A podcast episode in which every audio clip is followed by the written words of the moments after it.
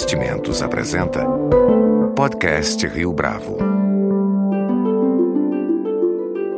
Conheça o Portfólio Rio Bravo, uma carteira de investimentos só sua, só na Rio Bravo. Para informações, entre em contato via investimentos@riobravo.com.br ou 3509-6620. Este é o podcast Rio Bravo, eu sou Fábio Cardoso. Com a proposta de oferecer cursos voltados para a área de desenvolvimento e tecnologia, a Kaelon é a empresa de educação que conta com amplo reconhecimento junto aos desenvolvedores e tem ativa participação no mercado de tecnologia da informação. Em relação aos cursos, oferecidos na modalidade presencial e online, a Kaelon se destaca por se pautar por uma metodologia ativa baseada na resolução de problemas, buscando dar conta, nesse sentido, das necessidades do mercado de trabalho, portanto, das empresas, para além de dar conta da curiosidade dos seus alunos. No podcast O Bravo de hoje, nosso entrevistado é Paulo Silveira, fundador e diretor da Kaelon. Paulo, é um prazer tê-lo conosco aqui no podcast Rio Bravo. Fábio, prazer é meu. Queria agradecer bastante seu convite. Conta pra gente um pouco da trajetória da Kaelon. E a pergunta aqui é, que eu gostaria que você tentasse me responder, para ser mais preciso, é por que um curso voltado para, para a área de tecnologia? No caso, mais um curso para a área de desenvolvimento e tecnologia. É, legal, Fábio. Faz bastante sentido, tem a ver com, com, com a origem da empresa.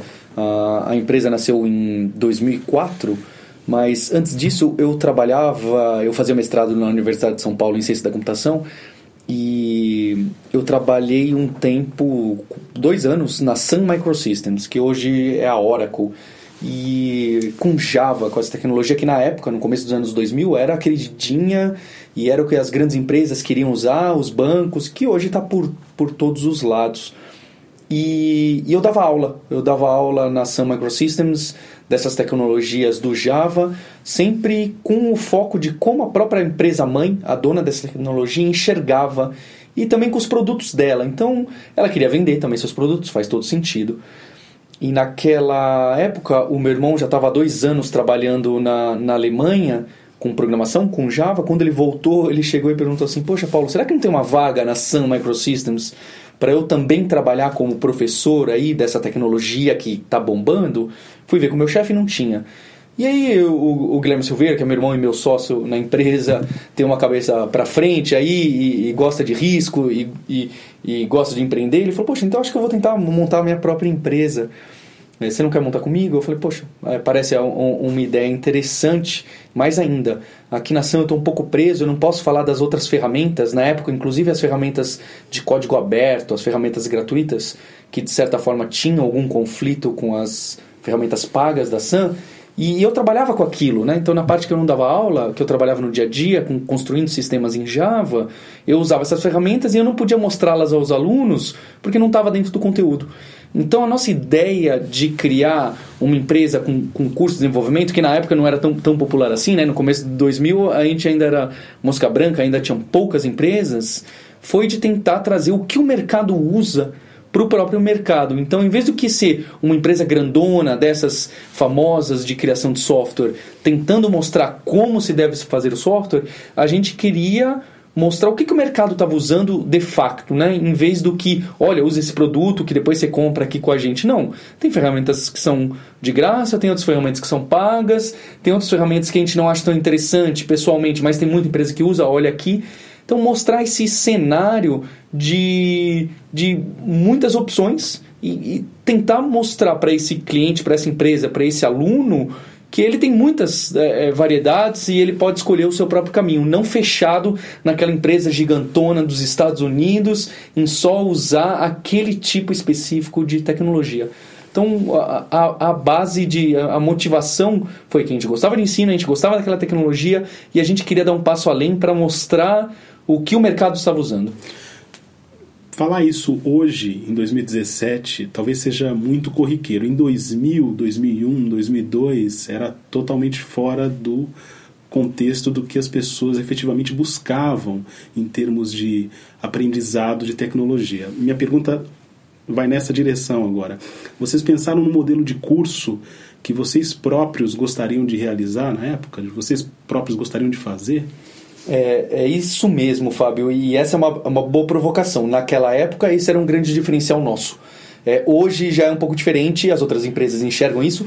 Não só as outras empresas concorrentes minhas, assim como as grandes, elas sabem que é importante, elas estão se distanciando um pouco da educação para falar, deixa isso com um terceiro, porque aí ele vai mostrar a nossa tecnologia de uma forma mais isenta. Você vai ver que essas grandes empresas, a Oracle, por exemplo, trabalha com parceiros. Ela não quer forçar que você só dê o curso daquilo daquele jeito. Então ela tem uma, uma, uma visão que eu acho que é mais interessante, mais compatível com a nossa hoje em dia. É, tanto que para os diferenciais de, de hoje, de 2017 em, em, diante, a gente bate em algumas outras teclas para continuar sendo relevante, diferente e ter esse nome aí que no nosso moto aí tem inovação. Em especial, é, eu digo que pessoalmente foi a minha maior conquista aí da vida. Em 2002, antes da empresa nascer, quando eu ainda era menino e estava no curso de computação, na graduação, eu gostava muito de usar os fóruns da internet para aprender, as listas de discussão. E eu era fascinado por aquilo de, de poder trocar informação com, com os gringos e, e tirar uma dúvida rapidamente e saber o que, que eles pensavam a respeito do meu problema. Eu falei, poxa, não tem essas ferramentas aqui no Brasil, um fórum na web onde eu possa discutir tecnologia e ter dúvidas técnicas sobre esses assuntos, inclusive em especial sobre o Java. E eu montei um fórum com alguns colegas da faculdade que chama GUJ, guji.com.br, que algum tempo teve 3 milhões de page views por, por mês. Hoje em dia 2 milhões, que para a internet brasileira é um número bem relevante de page views. Né? Chegou a ficar naquele top 500 do, do ranking Brasil, que realmente é uma quantidade bem grande. Eu digo que é o meu maior achievement, porque foi lá que eu aprendi essa maneira de lidar com os alunos one-to-one, -one, resolver um problema um a um, e, e cada aluno tem, tem a sua diferença, em vez do que dar palestras e cursos em que você está falando com uma sala de aula gigante. É, esse GUJ existe até hoje, esse fórum, ele é o maior fórum aberto ali de, de programação, design em língua portuguesa. É, hoje a gente tem concorrentes gringos que vieram para o Brasil que também são gratuitos, como Stack Overflow, outra ferramenta importantíssima.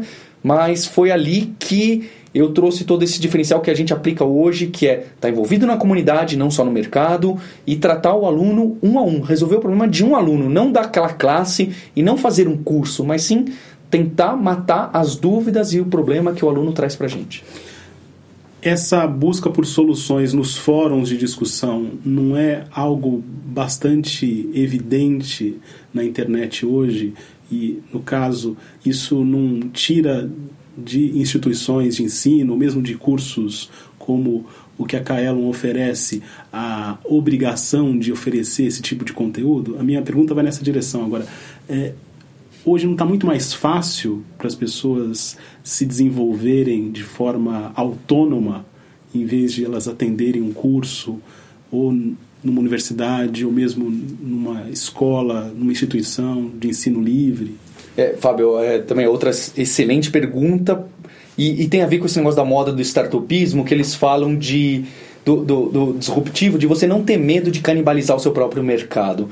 Então a gente abraça o fórum, a gente abraça muito conteúdo gratuito porque a gente não tem medo dele. E, e se eu for ter medo desse tipo de coisa, eu vou acabar deixando espaço para alguém fazer no meu lugar e esse concorrente que pode vir futuramente atacar meu mercado, ele vai estar preparado.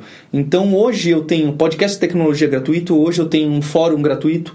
Desde 2004, muitas das nossas apostilas que a gente usa na Kaelon aqui, você pode baixar tá lá de graça para você baixar no site. Conhecer o nosso método, se você preferir, assim como você falou. Se você é autodidata, é aquele cara que prefere estudar às 3 horas da manhã, sozinho, que é o perfil de muita gente de tecnologia, você pode. O que, que, é legal? Eu fazendo isso, um dia que ele for indicar para um amigo que tem aquele perfil que prefere, eu sou um deles, que prefiro estar em um ambiente com outras pessoas que têm o mesmo propósito e ter um incentivo do professor para estudar, ele vai lembrar da Kaelon.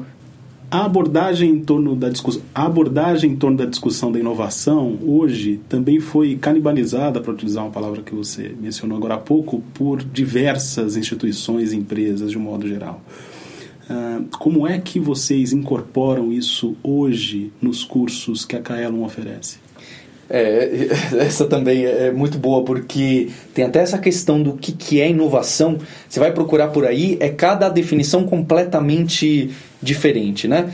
É, porque tem, na, na, tecnologia tem muito isso. Ah, inovar é eu colocar uma tecnologia nova na minha empresa. O, o, que eu pessoalmente não acho e acho até perigosíssimo essa moda que alguns desenvolvedores brilhantes têm de, de querer colocar sempre a última tecnologia, a mais legal, a que ele quer aprender dentro do ambiente. Eu acho muito perigoso que a gente deve saber tratar a base que você tem de tecnologia hoje na sua empresa, você deve saber tratá-la de, de, com muito carinho, muito respeito e que reescrever código, aliás, isso é uma frase importante, um artigo importante do Joe Spolsky, que é um grande nome da tecnologia mundial, desse Stack Overflow, inclusive, que reescrever software e colocar tecnologias novas, colocar tecnologias que a sua empresa, seus amigos querem inovar dessa forma, é um risco muito grande e um custo muito grande.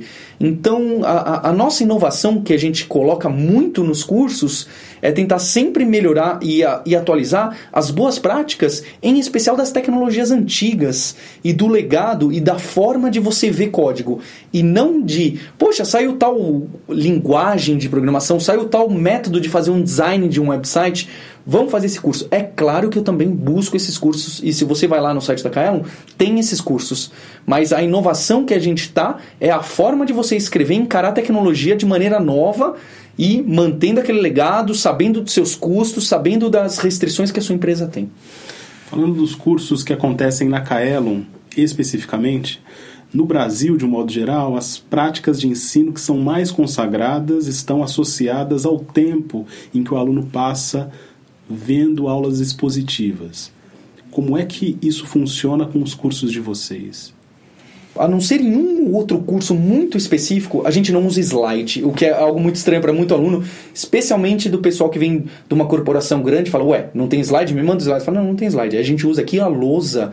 Só não usa o giz porque é complicado, eu uso o pincel. É, porque a gente bate muito em cima do construtivismo e, e no project-based learning. É, que é você desenvolver o raciocínio, desenvolver o projeto do zero junto com o aluno e num, num passo, num ritmo que encaixe para ele. O slide tem muito aquilo de você cuspir, ainda mais em tecnologia quando envolve código, você fica cuspindo um monte de informação que é muito difícil para uma pessoa absorver naquela velocidade. Então o que a gente faz é a velocidade é a velocidade da mão do instrutor porque daquela forma a absorção e construindo o problema, vendo letra a letra, vendo linha a linha, é, a gente acredita, e esse é o nosso resultado, que vai ser melhor absorvido pelos alunos. Então a gente tenta diminuir ao máximo aquele negócio de palestra, aquele negócio de slide, para que o foco seja aquele do flipped learning, de você é, instigar o, o aluno para que ele faça os exercícios e trabalhe com algumas coisas, até mesmo em casa, para depois aqui, é, quando ele já viu aquela teoria, já sabe um pouquinho, a gente vai fazer a prática. A gente quer focar em resolver problemas, em que ele pratique código, e não, não que eu fique expondo um monte de informação, aquele volume enorme. E essa é uma característica da Kaelon desde o início, quer dizer, é um projeto que você e seu irmão têm desde o princípio? O Flipped Learning é, é mais recente e até um pouco difícil para esses cursos muito técnicos noturnos, porque a oportunidade das pessoas estudarem, trabalharem 8 horas por dia, estudarem 4 horas e ainda chegar em casa e, e dar aquela estudada a mais para se preparar para a próxima aula é, é, um pouco mais complicado, diferente da universidade ou até do segundo grau, onde, onde o Flipped Learning tem, tem entrado mais. Então, isso é alguma coisa que é recente. O Project Based é, vem, vem de antes, mas nesse meio tempo a gente tentou adaptar todos os cursos para projetos muito práticos e que as pessoas consigam se enxergar. Então tem lugares que falam assim: ah, vamos desenvolver um site como o Facebook, vamos desenvolver um sistema como o Facebook. É, é, é, é, legal, mas é um pouco irreal demais, não é? No dia a dia as pessoas desenvolvem e-commerce, elas desenvolvem blogs, elas desenvolvem sites para um evento, coisas menores, mais específicas e mais focadas. Então a gente tenta dar esse pé na realidade. Óbvio, sempre tenta fazer um projeto legal também, mostrar algumas coisas, mas tentar trazer a proximidade para o aluno, a gente tem chegado cada vez mais perto. As exigências do mercado de trabalho costumam ser bastante dinâmicas. Como é que vocês fazem para reagir a um cenário que está sempre se adaptando a novas questões, a, novos, novas descobertas, de modo geral? É, esse a, empresa tinha em 2004 uma sala de aula, hoje são 16 ou 17 em São Paulo, Rio de Janeiro e Brasília. Isso quer dizer que a quantidade nossa de instrutores aumentou muito. Então, mantê-los todos atualizados com a última versão da última tecnologia é algo complicadíssimo, mesmo que eles sejam cada um especialista em, em, em alguma área. É, antigamente isso era fácil, é, hoje a gente vai atualizar um curso inteiro e ter que propagar esse conhecimento e verificar se ele está a par daquilo, um instrutor, é muito mais complicado. Então hoje eu sinto que para o ensino presencial, uma das barreiras de crescimento é justo isso. É tentar me adaptar de forma rápida, é, mas, mas mantendo a qualidade, para essa quantidade enorme de novidades que, que entram por aí. Eu acho que é justo aí que o online tem as suas vantagens para a empresa que quer trazer conteúdo.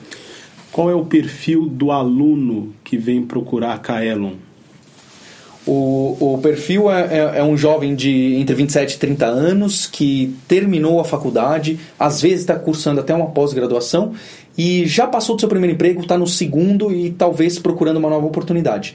Mas vem muita gente aqui para aprimorar, porque ele quer estudar mais e conseguir uma promoção ou talvez ainda procurar um, um novo emprego. Como no presencial aqui a, a gente tem um preço premium aqui é, é, um pouco mais caro. Então, esse é o perfil que costuma aparecer: as pessoas já empregadas e já na carreira. É óbvio, tem exceções como é, meninos de 16 anos, meninas de 17 anos que querem entrar na carreira, e tem também dentistas que querem mudar da carreira que já estão com seus 35 anos. É, esse perfil muda conforme a praça que a Kaelon está localizada, no caso Rio de Janeiro, Brasília ou São Paulo, ou se mantém mais ou menos o mesmo perfil? Se mantém mais ou menos o mesmo perfil. É, Brasília muda um pouco por causa daquela característica do concurso público. Tem muita gente que busca uns cursos avançados de arquitetura de software para encontrar e, e, esses concursos mais interessantes.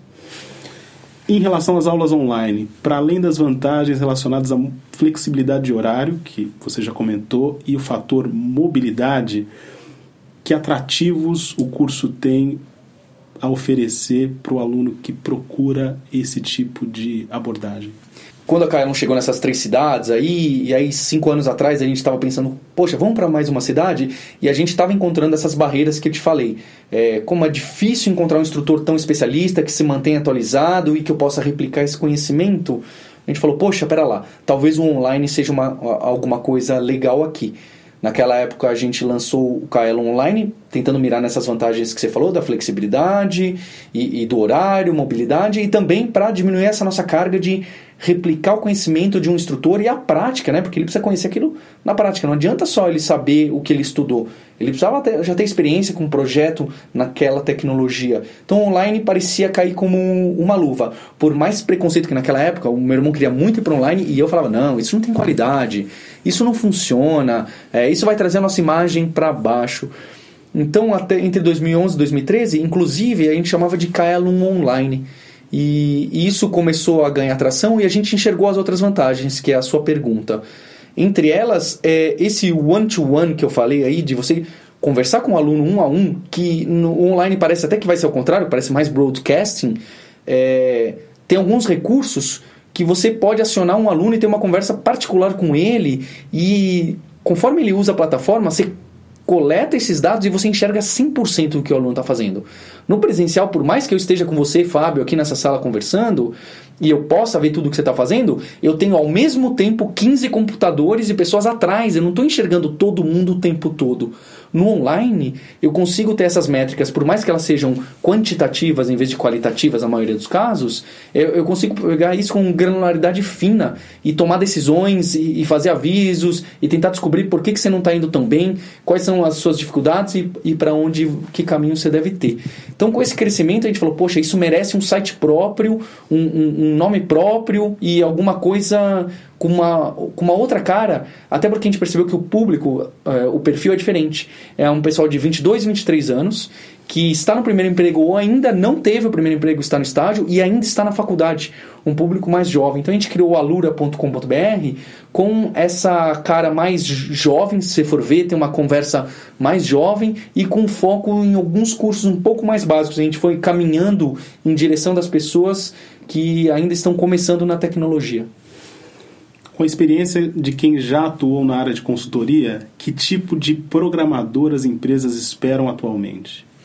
As empresas que conseguem selecionar um pouco melhor vão estar sempre buscando aquele profissional de tecnologia, seja um programador, um designer, que saiba é, trabalhar de uma forma resolver um problema, que ela saiba, dado o problema, ela sabe onde que ela vai procurar, em que momento ela deve pedir ajuda e, e, e para quem. Então, eu acho que esses soft skills, e mais do que o hard skill de conhecer HTML, conhecer o tal do Java, é, começa a ter mais valor nessas empresas grandes, porque tem muito programador bom aí, tem muita gente inteligente em tecnologia. Então, é, você saber é, tratar com outra pessoa, esse, esse papo de relacionamento interpessoal, eu acho que faz muito sentido sim na área de tecnologia e essas empresas estão de olho. Como que você converte isso em competências uh, para serem apresentadas ou em sala de aula ou na modalidade online? É, outra excelente pergunta, porque aí a gente tem dificuldade no online. No online é difícil ter essa análise de qual é o comportamento do aluno face a um problema. É óbvio, você percebe alguns alunos que estão toda hora postando uma dúvida e que ele não, não deu aquele passo além de que ele mesmo deveria ter percebido isso aqui se ele tivesse pensado isso, isso, aquilo. Mas no presencial fica muito claro a gente ver como que ele encara quando dá o primeiro erro, quando dá uma mensagem de erro ou quando o layout não sai da como ele estava imaginando para aquele website. A gente consegue ter essa análise qualitativa do trabalho, de como ele, ele lida com os colegas, se quando ele termina o exercício ele vai ajudar um outro um outro colega, esses soft skills que eu acho que realmente fazem a diferença num ambiente de tecnologia que exige tanto das pessoas.